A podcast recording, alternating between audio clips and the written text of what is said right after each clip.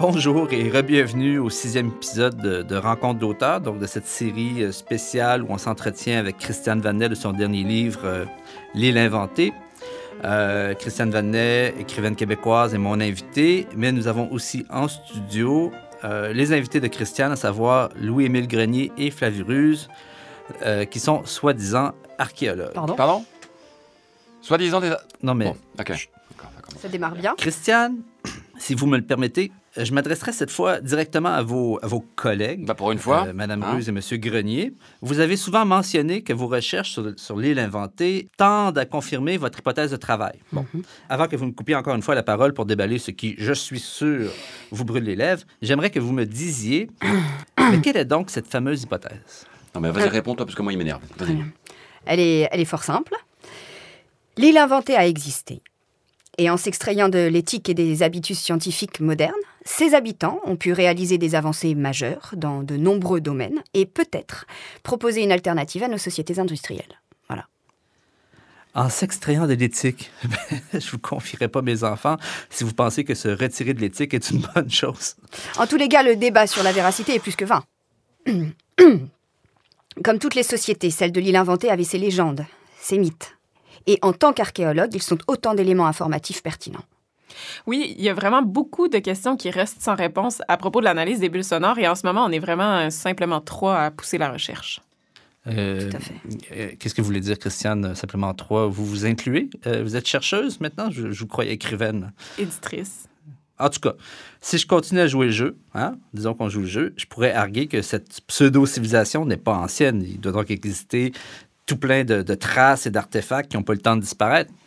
Ça fait sens? Euh, non, non. euh, en fait, euh, il y a beaucoup de vêtements, de bâtiments qui devaient être biodégradables parce que par leur mode de vie végétal, les insulaires ont vraiment eu un impact minimum sur l'île. Il faut aussi compter la capacité de destruction de, la flore locale qui, à tout le moins, transforme perpétuellement ce territoire-là. là. Donc, c'est difficile de dire pour l'instant ce qui est dû aux insulaires ou non. C'est un argument bien pratique. Bon, euh, écoutez, on va enchaîner.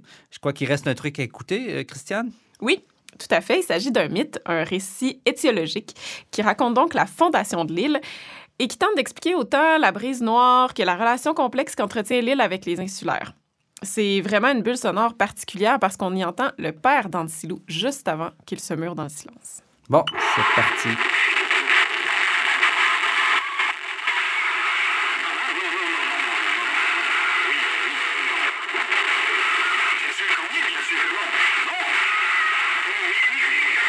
Ouf! C'était fort désagréable, ça. C'est quoi ça, Christiane?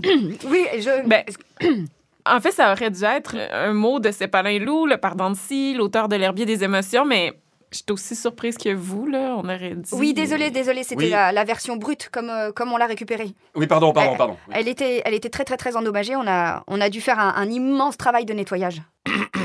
Oui, tu te rappelles, on a eu le même problème avec euh, les bulles sur l'école Carmen Black. Euh, voilà, Oui, Euh, ça, nous arrive de temps en temps. En fait, je vous explique ce qui se passe, c'est que nous pensons que lorsqu'une bulle sonore n'est pas enterrée là où s'est déroulée la captation, elle se retrouve Mm, mm. euh, particulièrement parasitée. Voilà. C'est ça. Et ici, il nous semble que hum, Sépalin Loup est en train de s'enregistrer en marchant, en traversant une partie de l'île. Et nous avons retrouvé sa bulle sonore autour d'un des bassins d'algues. Voilà. L'immense majorité des bulles sonores encore actives s'y trouvent d'ailleurs. Oui. On en est venu à la conclusion que les bassins servaient de lieu de conservation des bulles sonores. Oui, tout à fait. Et celles que nous vous présentons sont parmi les, les mieux préservées.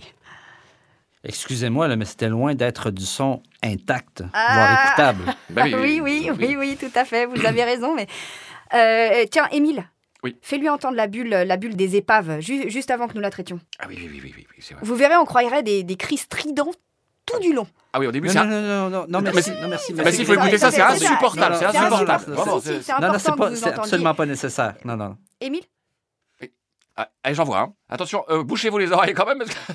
Voilà, bon, allez, j'envoie. Mais arrêtez-moi ça, Martin. Martin, coupe, coupe ça. Monsieur Grenier, Madame Reux, s'il vous plaît, dites-lui. Non, mais Émile t'as la version B J'ai mis la version B. Non, tu as la version B, c'est pas la bonne. Ah oui, non, j'ai la version B. Oui, c'est celle-là qu'il faut que je mette. Oui. Ah mince, pardon, excusez-moi. Excusez-moi. C'est que Voyez-vous, lo- lo- lorsque nous, nous- nous nettoyons les bulles sonores, on commence toujours par la dévégétalisation. Il s'agit d'une étape qui, qui n'était peut-être pas utile sur l'île, parce que leur, leur matériel d'écoute utilisait des, des larves de coléoptères qui, en, en, en boulottant le substrat, entouraient la bulle de salive pour permettre un, un débullage plus propre du son. Une, une technique mieux adaptée à la lecture de bulles vivantes. Hein Vivantes presque comme une plante. Bref, voici la, la même bulle après la, la dé- dévégétalisation. Alors voilà, vous, allez voir la différence là. Ça, c'est sûr. Se modifie. Ainsi, on cultive la créativité et la surprise, l'invention et l'étonnement. Euh, alors juste pour préciser quand même, c'est vraiment euh, à l'étape de la purification sédimentaire que l'on commence à apercevoir vraiment ce qui se cache, euh, euh, ce, que, ca- ce que cache la bulle. Hein. Mm. Se liquifie. Ainsi, on cultive la créativité et la surprise, l'invention et l'étonnement. Et je suis pas sûr que nous ayons amené le résultat lorsqu'enfin l'on recomposte les derniers débris sonores. Ça nous a pris des mois pour trouver la technique d'après les vieilles notes des archives sémaphores.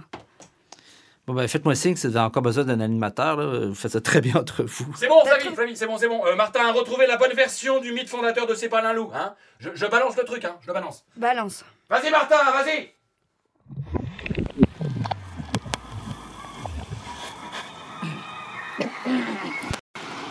Non.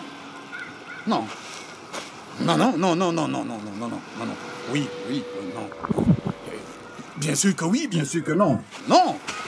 Non, non, oui, oui, mais, mais, encore. Bien sûr. Tu, le sais, oui ou non? Tu le sais pas? Moi, je le sais. Moi, moi, moi, je le sais. C'était la journée où tout devait rester immobile, ou bien ne devait voir le jour, où tout devait retenir son souffle, où euh, rien ne devait grandir, ou même périr. Pendant cette journée qui se produisait une fois l'an, aucune naissance ne devait avoir lieu. Tu vois, l'univers est fou. Oui, oui, je, je, je, sais, je sais, je sais. Vous, vous, vous, vous, vous dites simplement que je suis fou. Oui, le père de Hansi est fou.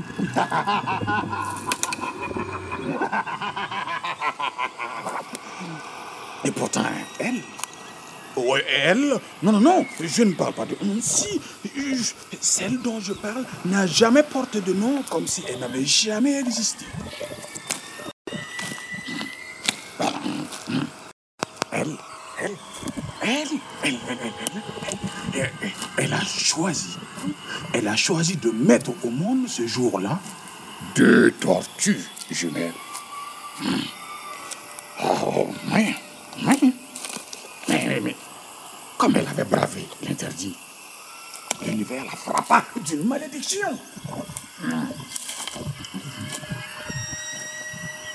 Les deux enfants seront séparés, vivront éloignés sans connaître l'existence de l'autre.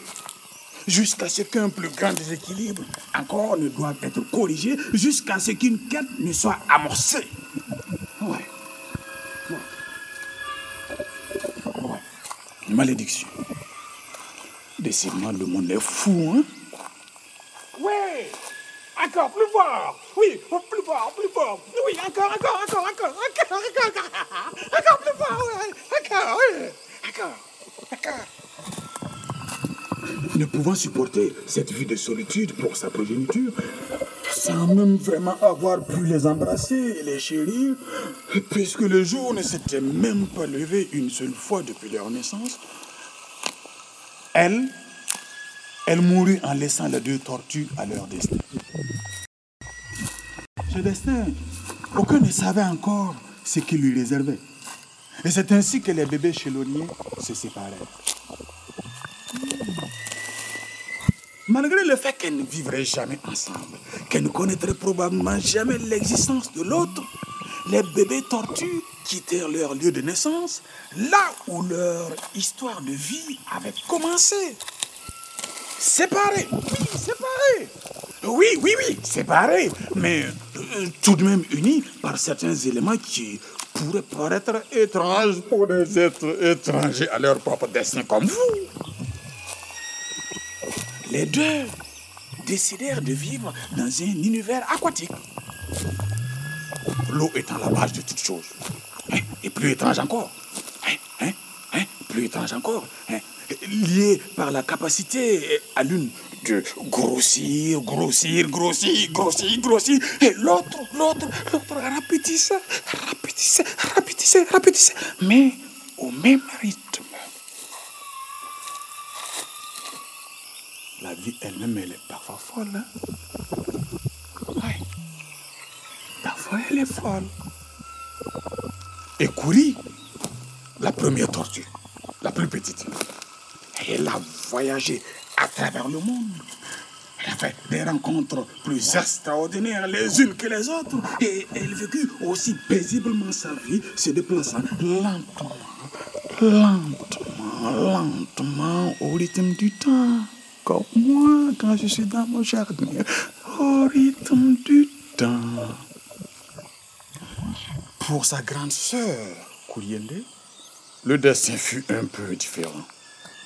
Après avoir grossi jusqu'à ne plus pouvoir, elle s'installa, entourée d'eau, pour ne plus se déplacer que de quelques centimètres par an.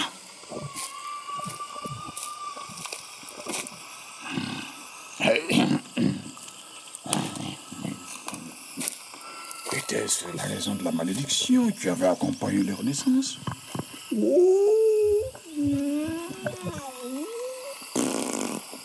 Personne ne sait. Mais Kouyende se rendit rapidement compte qu'elle avait une prédisposition à attirer des éléments extérieurs. Trop souvent nuisibles ou perturbateurs, qui s'installaient confortablement sur son dos. Même si chaque nouveau visiteur apportait son lot de tourments, Kouriende réussissait toujours à s'en accommoder, à trouver une façon de vivre en harmonie.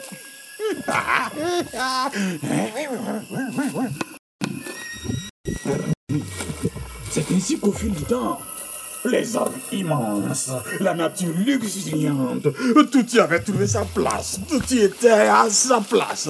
Malgré cela, Kouriende sentait qu'elle n'était pas complète, qu'il lui avait toujours manqué quelque chose. Mais... Mais quoi, quoi? Quand ces nouveaux venus arriver, Kouriene fut confiante qu'elle trouverait le moyen de communiquer, de cohabiter, comme elle avait toujours fait. Peut-on encore ici blâmer la malédiction? Oui, non, non, oui, peut-être. Mais le fait est que rien n'y fit. Sur ce coup-là, moi-même j'ai trouvé qu'elle était folle. Mais chut, faut pas qu'elle entende. Hein? Kouriene se rendit compte qu'elle n'était pas comprise, qu'elle avait beau s'enrouler, se braquer, cajoler, rien n'y faisait. Et les intrus exploraient, s'installaient, se mettaient à leur aise. Et après plusieurs tentatives, se soldant toutes par des jets secs, Kouriende, se sentant impuissante devant ces intrusions et devant une telle incompréhension de sa façon d'être et de vivre, décida de quitter son chez elle.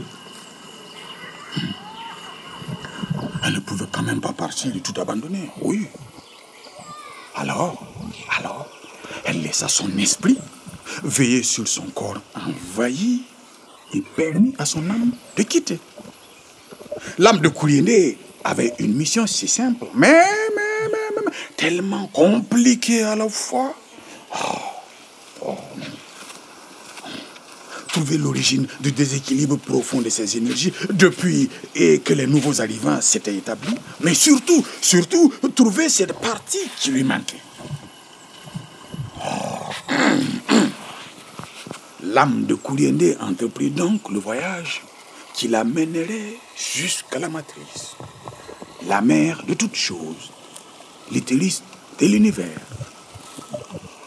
L'âme de la géante tortue avait quatre questions simples pour la matrice. 1. Pourquoi était-elle aussi maousse comme reptile? 2. Qui était-elle? Trois D'où venait-elle? Et surtout, surtout, quel était cet élément-là qui lui manquait cruellement? Croyez-vous que l'âme de Kouliende est repartie avec toutes ses réponses? Oh, oh, oh, oh. Ceci était mal connaître l'enfanteresse de toute vie, la créatrice de tout élément de l'univers. Non, c'était mal la connaître. Elle lui fit plutôt faire un autre voyage qui l'amènerait cette fois-ci à son lieu de naissance originel, le placenta, qui avait vu elle et sa sœur naître. Bien que l'âme de Kouliende ignorait encore l'existence de sa sœur. Hein? Ben oui, ben oui. Mais là, je trouve que l'univers a fait preuve de sagesse. Ah ouais, il a fait preuve de sagesse. Ouais. Ouais. Ouais. Comme ouais.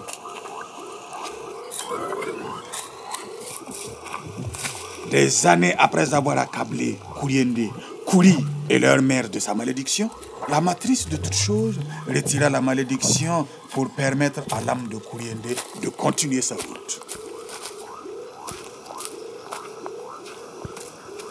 Kouri, à l'autre bout de la terre, ressentit une forte impulsion, une intuition qu'elle devait partir.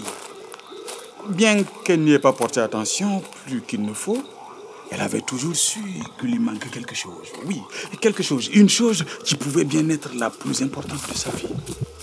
C'est avec l'intime conviction qu'elle allait peut-être enfin trouver cette chose que Kouri chemina lentement vers un lieu inconnu.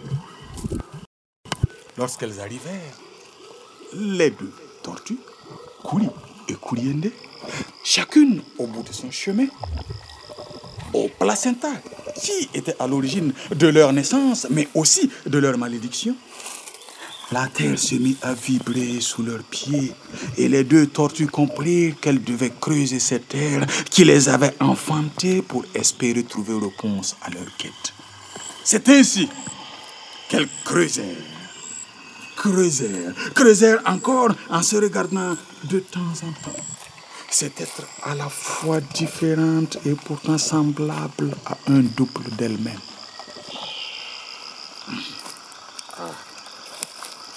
Oh. Arrivé au dernier coup de pioche, se tenant dos à dos, Kouri et l'âme de Kouriende, sûres qu'elles y étaient toutes les deux dans un même but, reformaient un tout, une diade, partageaient cette énergie qui manquait à l'autre, qui leur permettrait de retrouver l'équilibre. Pour ce faire, l'âme de Kouriende et l'âme de Kouri devaient libérer corps et esprit pour se réunir en un seul et même tout. Cette âme unique devait ensuite revenir sous la forme d'un être humain qui naîtrait de l'orteil de l'enfant millénaire qui se met au monde chaque matin et naît partout. L'enfant aurait ainsi la lourde tâche et la belle tâche de raconter encore, encore, encore, encore, encore, encore, encore, encore l'histoire de Kouri et de Kouriende afin que toute chose, tout être comprenne que l'équilibre peut être atteint lorsque les deux parties d'un ensemble prennent la peine de s'écouter, d'essayer de se comprendre, de trouver les moyens pour communiquer, pour vivre en harmonie.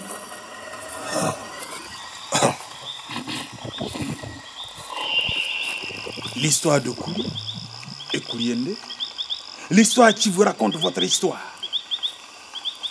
Mon soir arrive et je retourne de là où je viens. Demain, et je parle du grand demain, du long demain, une âme naîtra. Votre âme, l'âme de l'île inventée. Mais est-ce que tu sais que cela arrivera seulement si les habitants de l'île apprennent à raconter l'histoire de Kouri et de Kouriendo Est-ce que tu sais que les habitants de l'île croient qu'ils vivent en paix, que tout va bien? Mais non! Les insulaires sont fous qui doivent apprendre à raconter cette histoire et la raconter et la raconter vraiment pour que l'enfant dans l'orteil naisse enfin et restitue l'âme de l'île. Oui. oui. Mais ils ne le savent pas. Cette histoire, je l'ai entendue des oreilles de l'enfant qui vient au monde tous les matins et disparaît chaque soir.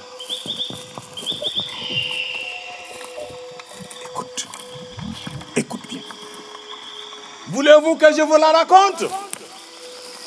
Est-ce que vous voulez que je vous la raconte, l'histoire? Oui? Non, non, oui? Mais non Ne comptez pas sur moi. Non, non, non, je refuse de la raconter. tu es fou. Je refuse de la raconter. J'entends que je suis fou. Que je suis fou. Fou, fou, fou. Mon âme me suit comme une ombre. Et je suis fou. Fou, fou, fou. Et je suis fou. Et je disparais comme l'ombre du soir. Oui, je suis fou. Fou, fou. Oh oui, je suis fou.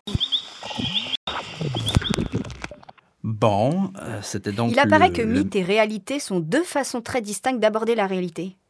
Euh, Pour être plus clair, deux faces d'une même médaille. Oui, oui, mais on va pas embarquer là-dedans, là. Là, pour tout de suite, l'émission est finie. Désolé, mais. Ah, Christian, je, je t'avoue, je suis un peu à bout. Simon,